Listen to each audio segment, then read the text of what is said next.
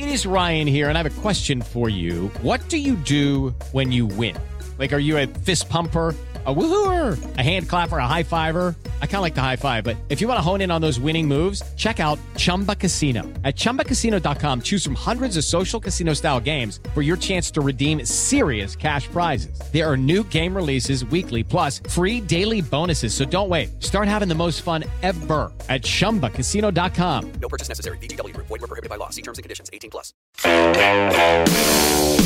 Será que a eletrificação do planeta vai deixar os muscle cars no passado como dinossauros de quatro rodas ou ícones máximos da geração dos motores a combustão? Pra gente acelerar forte aqueles V8, símbolos da cultura pop americana, nós vamos mostrar para você alguns que protagonizaram grandes blockbusters à telona.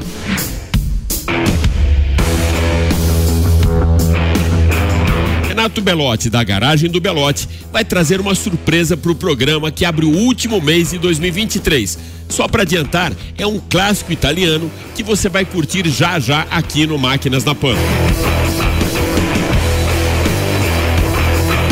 Muscle Cars da terra de Tio Sam e um italiano que desperta paixões, mas fica firme aí que a gente ainda tem um inglês e um alemão. João Anacleto, do canal A Roda, vai testar o inglês Aston Martin DBX e vamos fazer também um raio-x do IPO da alemã Porsche, que depois de abrir o seu capital, passou a valer 75 bilhões de euros.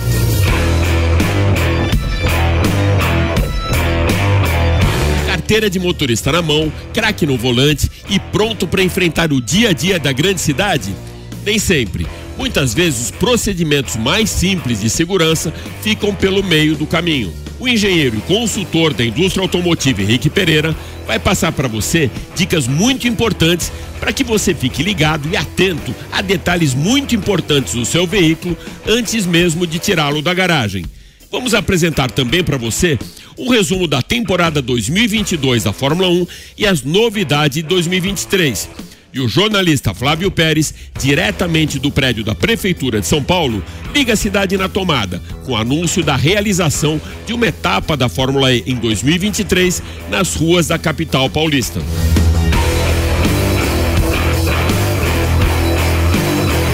Eu sou Alex Rufo e tudo isso e muito mais você vai acompanhar comigo nesses próximos 30 minutos aqui no Máquinas da Pan. Lembrando que agora você pode assistir o nosso programa também pela TV Jovem Pan News e pelas plataformas digitais da Jovem Pan.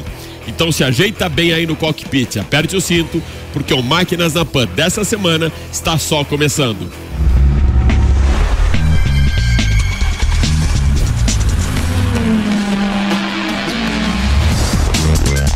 Máquinas na Pan. Para darmos a largada no Máquinas da Pan dessa semana, nós convidamos Renato Belotti para trazer para gente um ícone italiano da indústria automotiva. Que máquina é essa, meu caro Belotti? Saudações a todos os espectadores do Máquinas da Pan. Hoje, como eu vou abrir o programa, eu vou falar de algo bastante especial também, que é Alfa Romeo. Falar de Alfa Romeo é falar de paixão, falar de design e estilo e, claro, esportividade.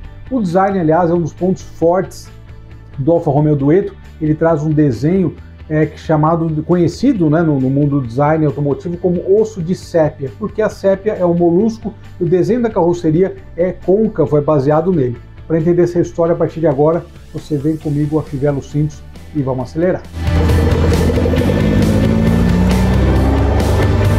Em meados da década de 60, a Alfa Romeo buscava algo diferente, com uma personalidade própria encomendou o estúdio Pininfarina um carro que se tornaria lendário, o Alfa Romeo Dueto. Hoje a gente vai andar nele e conhecer essa história a bordo desse exemplar de 1968.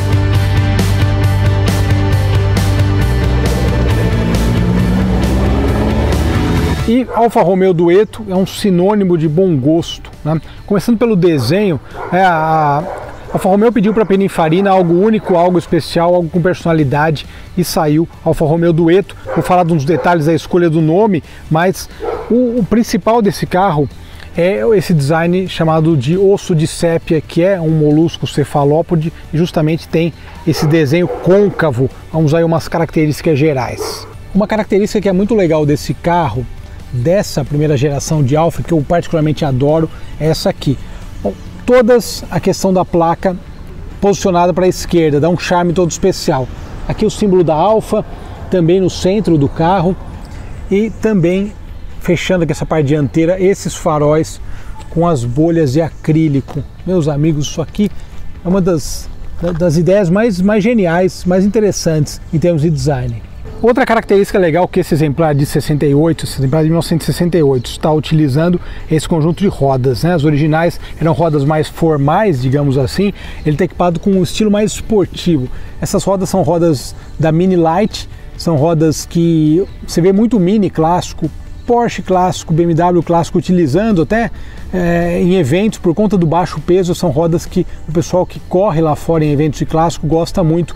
Então elas combinam perfeitamente com vários clássicos, vários antigos e dão um visual até mais esportivo para ele. Mas também são de 15 polegadas, assim como as originais. Falando de detalhes legais, eu sempre comento coisas como por exemplo esses limpadores cruzados, né? São umas coisas meio apaixonantes e detalhes que a gente nota, né? Um detalhezinho aqui, outro ali.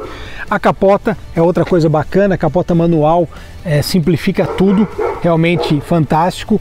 E aqui atrás a gente fala do desenho da dianteira, mas olha esse desenho da traseira, cara. Eu acho que eu gosto muito da Spider que veio depois e das 95 que a gente já falou aqui também, mas essa traseira parece um barco, né?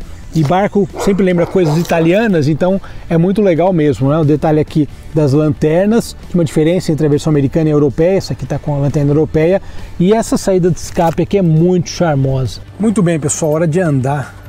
E um dos momentos mais sensacionais de uma Alfa Romeo é esse. Você sente esse cheiro do estofamento, de tudo couro, de, do, na madeira do volante, tudo isso e deixa o motor dar uma giradinha. Deixa os Weber darem uma puxadinha de ar. Cara, que apaixonante. Bom, uma das características principais desses carros é a ergonomia excepcional. A ergonomia da, das alfas é incrível. E esse som, hein? Ah, delícia! esse som, a proximidade dos pedais, esse som do escape.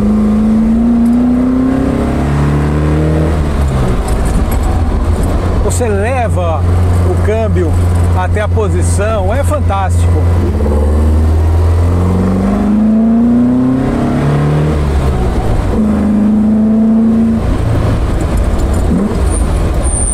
Isso, cara. Quem gosta de carro gosta de Alfa Romeo, que não dá para não gostar. Obrigado pela audiência, um abraço a todos. Arrivederci. Tchau.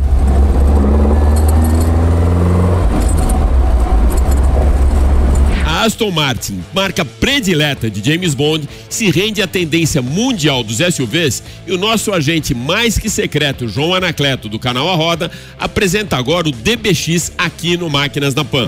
É isso aí, meu caro amigo Alex Rufo, estamos aqui com ele. Aston Martin DBX, o SUV que o 007 gostaria de ter. Tem avaliação completa para você dar uma olhada agora. Roda aí.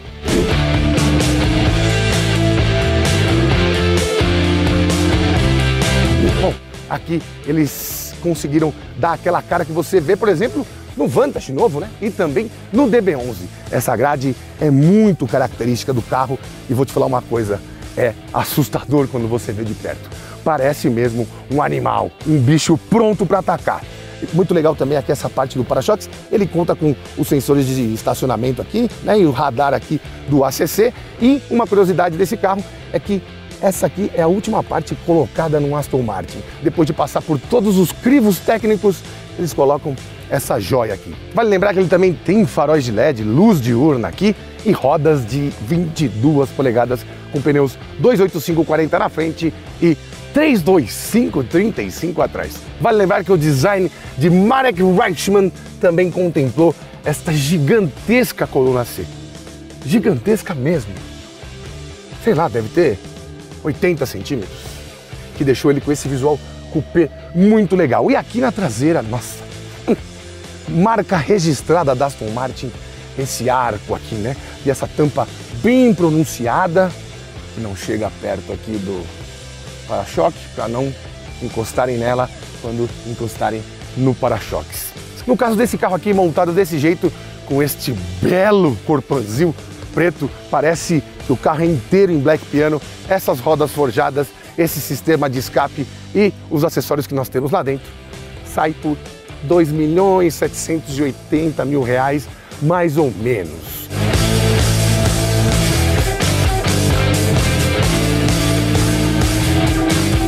Aqui está o M177 4.0 V8 biturbo emprestado pela Mercedes AMG. Na Mercedes AMG, esse motor aqui pode ter 462 cavalos, como tem no GLC 63S, como pode ter 612 cavalos, como no GLE 63 AMG S. Aqui ele está aí no meio termo, né? Porque apesar de a Mercedes fornecer o motor, o câmbio e a tração, eles deixam a Aston Martin fazer do jeito deles. E assim ele ficou com 550 cavalos e 71,4 kgfm de torque a partir de 2.200 RPM. Isso é suficiente para movimentar esses 2.245 quilos. Isso, você não ouviu errado. E não tem nenhuma bateria aqui. 2.245 quilos de peso de 0 a 100 em apenas 4 segundos e meio. Sai aqui. A posição de dirigir é fenomenal, né? Nossa senhora. Eu já tô aqui no Sport Plus, eu não vou nem tirar. Nem, nem me peça para tirar, porque eu não vou tirar. Nossa senhora. Ó.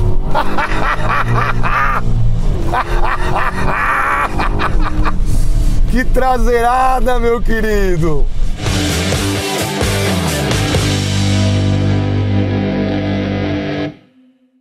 75 bilhões de euros. Isso mesmo. Esse é o valor de mercado da Porsche depois do IPO da subsidiária da Volkswagen. IPO, ou Initial Public Offering, em português, oferta pública inicial, representa a primeira vez que uma empresa realiza uma oferta de ações ao mercado e se torna uma companhia de capital aberto. Emitir ações é uma das maneiras que as empresas têm para levantar recursos para se tornarem acionistas de uma companhia com participação nos resultados. A fabricante alemã de superesportivos entrou na Bolsa de Frankfurt no topo da faixa-alvo a 82,5 euros por ação e levantou 19,5 bilhões de euros com oferta de 114 milhões de ações preferenciais.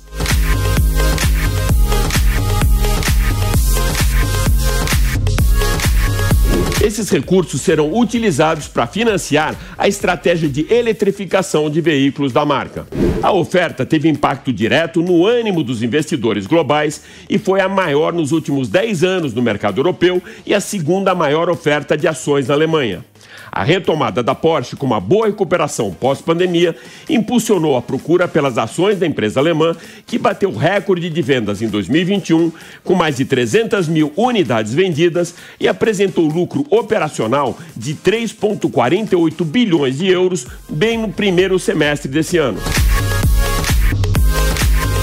Nos três primeiros trimestres de 2022, a Porsche entregou 221.512 veículos a clientes em todo o mundo, registrando um aumento de 2% em relação ao ano anterior.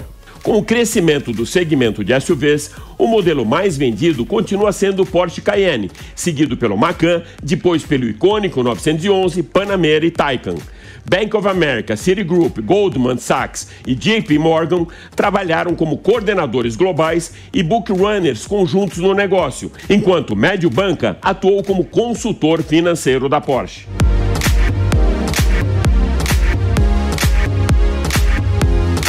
As famílias Porsche e Piche, controladoras do grupo Volkswagen, solidificarão seu controle sobre a Porsche com 25% mais uma ação ordinária e com o direito a voto na marca de carros esportivos.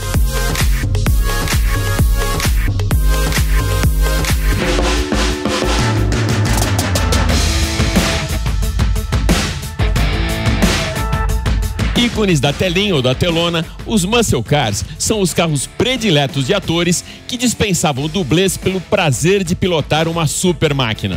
Perseguições tão arriscadas como na vida real marcaram alguns dos maiores blockbusters do cinema, com takes lembrados com a assinatura do diretor. Os muscle cars norte-americanos se transformaram no principal ícone de perseguições de automóveis no cinema. São pesados, grandes, potentes, rompem barreiras policiais e proporcionam fugas espetaculares nos filmes de ação. O que a gente vai mostrar agora para você são alguns desses carrões que se destacaram seja na telinha da sua TV ou nas telonas do cinema. Sucesso dos anos 80, o seriado de TV Dukes of Hazzard ou Gatões aqui no Brasil é um dos filmes que mais se identifica com os muscle cars. O General Lee Dodge Charger 1969, utilizado pelos irmãos Duke, apresentava uma bandeira dos confederados pintado na parte superior, representando a vida caipira dos sulistas dos Estados Unidos. Para serem utilizados na série, os carrões, que eram equipados com motor V8 de 7 litros e 431 cavalos de potência, passavam por uma série de modificações na suspensão, amortecedores, chassi, freios, além de itens extra de segurança para proteger os dublês. Em novembro de 1978, o primeiro dos famosos saltos do General Lee lhe rendeu um recorde no Guinness Book e a cena de abertura dos gatões. Protagonista de uma das maiores cenas de perseguição com takes nas ruas de São Francisco, o Ford Mustang 1968, pilotado por Frank Bullitt, interpretado por Steve McQueen, rendeu aos cofres da Warner mais de 40 milhões de dólares num filme com orçamento de apenas 4. O próprio ator pilotou o Mustang mesmo nas cenas mais arriscadas enquanto era perseguido pelos vilões do filme. Para segurança nas filmagens e veracidade dos takes, Steve McQueen convenceu o prefeito de São Francisco a liberar as ruas da cidade para perseguição. O carro precisou de reforços dos para-choques dianteiros e traseiros, braços da suspensão, amortecedores e motor e carburador receberam alguns upgrades e as rodas utilizadas foram reforçadas com pneus também mais resistentes aos choques. Ford Gran Torino 1975. Esse é o carrão dos policiais Stark e Hutch que aceleraram para surpreender traficantes de droga nas ruas de Bay City, na Califórnia. A assinatura desse icônico muscle car é a faixa branca estilizada, pintada em fundo vermelho no filme de 2004, estrelado por Owen Wilson e Ben Stiller. O filme foi inspirado na série de TV com o mesmo nome, com os investigadores interpretados por Paul Michael Glazer e David Soul.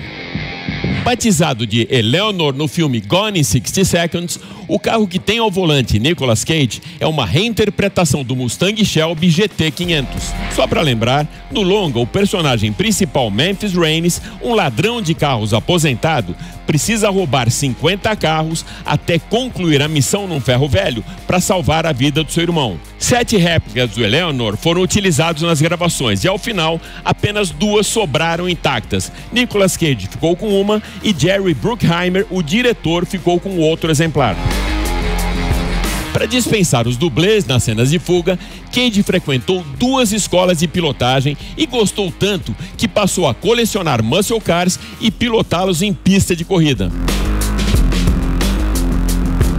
Com a nada fácil missão de despistar a polícia enquanto dois caminhões contrabandeavam 400 caixas de cerveja entre o Texas e a Georgia, Burt Reynolds vive o personagem Bandit. A bordo do seu Pontiac Trans Am de 1977, o ator fez a produção do Muscle Car dobrar nos Estados Unidos em dois anos. Fabricado pela General Motors, o Pontiac tinha debaixo do capô um V8 de 6 litros com potência de 350 cavalos e impressionantes 583 Nm de torque para deixar o xerife do condado para trás. O Dodge Charger RT 1970 de Dominic Toretto não precisa nem de apresentação. É um dos carros com maior reconhecimento pelos fãs de Velozes e Furiosos. Modificado para chegar a 900 cavalos de potência, essa máquina coloca as duas rodas da frente no ar para realizar uma das mais emblemáticas cenas do filme e predileta do protagonista do longa Vin Diesel. Logo depois do lançamento, o Dodge Charger original de Fast and Furious foi comprado pela Universal Studios e exposto no seu parque temático.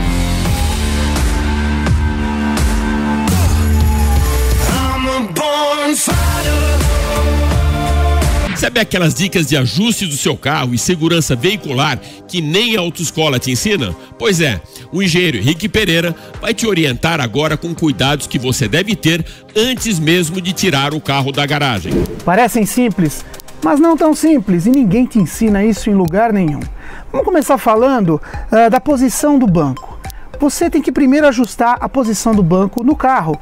Então, para isso, num carro mecânico, você pisa na embreagem até o fim, mas procure não ficar com a perna totalmente esticada, isso dá um certo desconforto. Então, você puxa o banco até que a sua perna fique numa posição confortável entre tirar e pisar da embreagem. Se você ficar muito próximo, essa posição ela também é bastante desconfortável. Então, vamos começar procurando a melhor posição para a sua perna. Uma vez ajustada a posição da perna, é a vez de se ajustar os braços.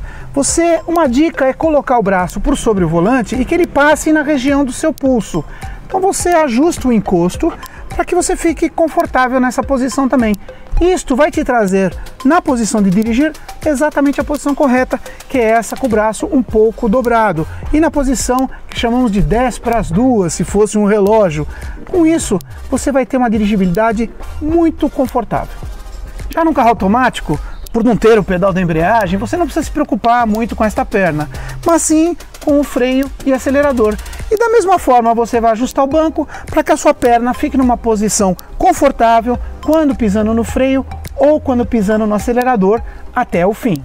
Os carros com mais conteúdo, um pouco mais luxuosos, você já encontra também ajustes na altura do banco que você pode regular, logicamente o encosto. E em carros de top de linha, isso tudo pode ser elétrico, inclusive com a memória sua ou do seu companheiro, alguém que venha dirigir com você.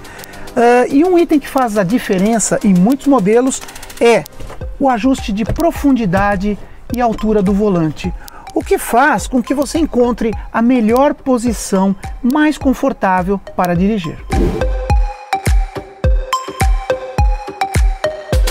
O encosto de cabeça não é um enfeite, é um item de segurança e ele deve ser ajustado.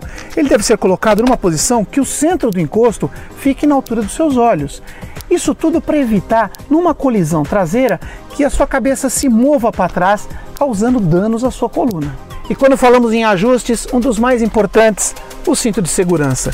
Você deve ter certeza que ele não está torcido. Ao encaixar na trava, você deve dar um pequeno puxão para que ele fique flexionado no seu abdômen. Vamos lembrar que o cinto de segurança trabalha em conjunto com o airbag para ter a sua maior eficiência. Outro ajuste do cinto que alguns carros oferecem é a altura do cinto ele não deve ficar alto, onde o cinto vai estar cruzando pelo seu pescoço. Na verdade, você deve procurar ajuste para que ele fique tangenciando o seu ombro. Uma outra regulagem importante são a dos espelhos retrovisores. Você deve centrar o espelho no meio do veículo e ir abrindo ele lentamente até que você veja só a lateral do carro. Nesse caso, eu só enxergo a maçaneta lá de trás e dessa forma eu tenho a melhor visão possível do lado esquerdo do veículo. Da mesma forma, a regulagem do espelho do lado direito, você deve procurar também a tangência do carro e assim você fica com uma visão total do lado direito do veículo. Muitas pessoas me perguntam se podem abaixar o espelho quando forem estacionar o carro. Lógico, isso é uma ajuda e alguns carros já fazem esse rebaixamento automaticamente ao se engatar a ré. Muito se ouve falar hoje em dia em Isofix Top Tether. Na verdade, a maioria dos carros mais recentes, eles têm esse ancoramento, que é feito especificamente para se fixar cadeirinhas de criança. E o Top Tether fica atrás do banco, por uma outra forma de fixação das mesmas cadeirinhas. É muito importante a fixação correta das cadeirinhas, tanto no banco de trás ou quando utilizadas no banco da frente, onde se deve desligar o airbag do lado do passageiro. Cada carro tem as suas características e recursos, sejam eles no volante, nas alavancas ou no multimídia. Intuitivamente você vai descobrindo o que cada botão faz, mas se você quiser aproveitar 100% do seu carro, eu recomendo a leitura detalhada do manual do proprietário. A Fórmula 1 encerrou a temporada desse ano há duas semanas no circuito Yas Marina em Abu Dhabi, mas já se prepara para 2023 com novidades no calendário, número de provas e a já tradicional dança das cadeiras. Para que você fique por dentro das principais mudanças e também dos números de 2022, a gente preparou um resumo bem legal para você. Fim de papo e Max Verstappen fecha a conta de 2022, batendo o próprio recorde de vitórias na mesma temporada. Em Abu Dhabi, o holandês chegou à sua 15ª vitória nesse ano superando a marca de 14 conquistada no México, quando deixou para trás Michael Schumacher e Sebastian Vettel, que somaram 13 em 2004 e 2013. Verstappen conquistou o bicampeonato no GP do Japão com quatro provas de antecipação e se consolida como um dos grandes nomes a serem batidos no próximo ano última etapa do ano foi também uma fotografia bem fiel do campeonato. O grid de largada foi um espelho da classificação do Mundial de Construtores, com a Red Bull dominando a primeira fila, seguida pelas duas Ferraris e com as duas Mercedes na terceira fila. O mesmo aconteceu com o pódio, que traduziu de maneira bem fiel a colocação do Mundial de Pilotos: Verstappen, Leclerc e Pérez. Se a gente enxergar a tabela final da classificação com uma grande angular, fica muito mais fácil perceber o rejuvenescimento dos pilotos que conquistaram vitórias e que terminaram o campeonato nas cinco primeiras posições. O bicampeão Max Verstappen somou 454 pontos e subiu 15 vezes no ponto mais alto do pódio. O piloto da Ferrari, Charles Leclerc, sagrou-se vice-campeão com três vitórias, Sérgio Pérez em terceiro com duas, George Russell em quarto com uma e Carlos Sainz em quinto também com uma vitória. Lewis Hamilton aparece apenas na sexta colocação e pela primeira vez nesse desconfortável jejum de conquistas que traz uma marca muito incômoda para o heptacampeão mundial. Desde a sua estreia em 2007, essa foi a primeira vez que não conquistou pelo menos uma vitória.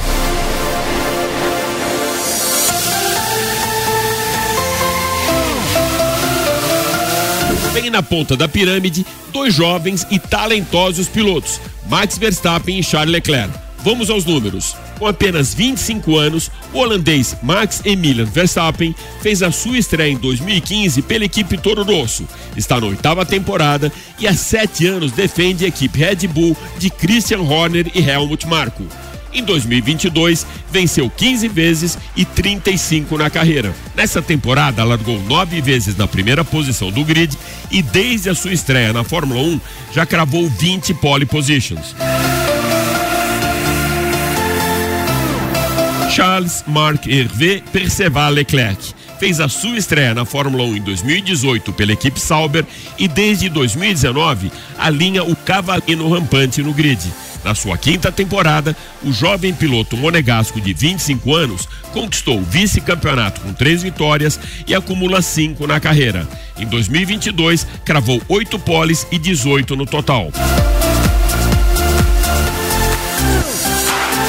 Agora os pilotos entram em férias e só voltam para o cockpit das suas máquinas no dia 23 de fevereiro para a realização dos testes da pré-temporada no Bahrein e para valer mesmo no dia 5 de março, na mesma pista, para o início da temporada 2023 da Fórmula 1, que traz uma novidade: serão 24 etapas e mais seis sprint races. Um total de 30 corridas para você curtir ainda mais a maior categoria de motorsports mundial em grande estilo.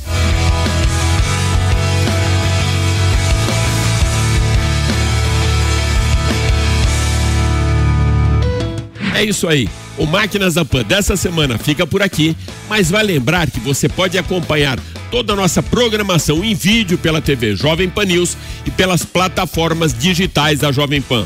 Super obrigado pela sua audiência e até a próxima. Valeu!